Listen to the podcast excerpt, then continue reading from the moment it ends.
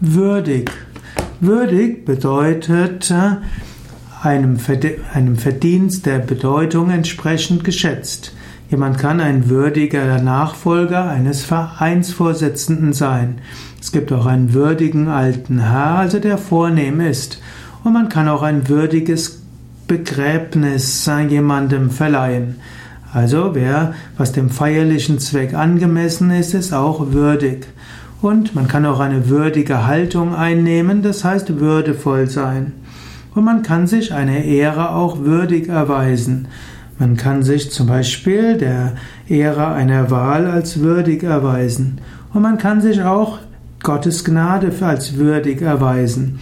Manchmal bekommt man aus heiterem Himmel die Gnade Gottes in Gestalt einer intensiven Erfahrung oder eines außergewöhnlichen Segens. Und dann gilt es, sich würdig zu erweisen, indem man das, was man erfahren oder bekommen hat, zum Guten nutzt.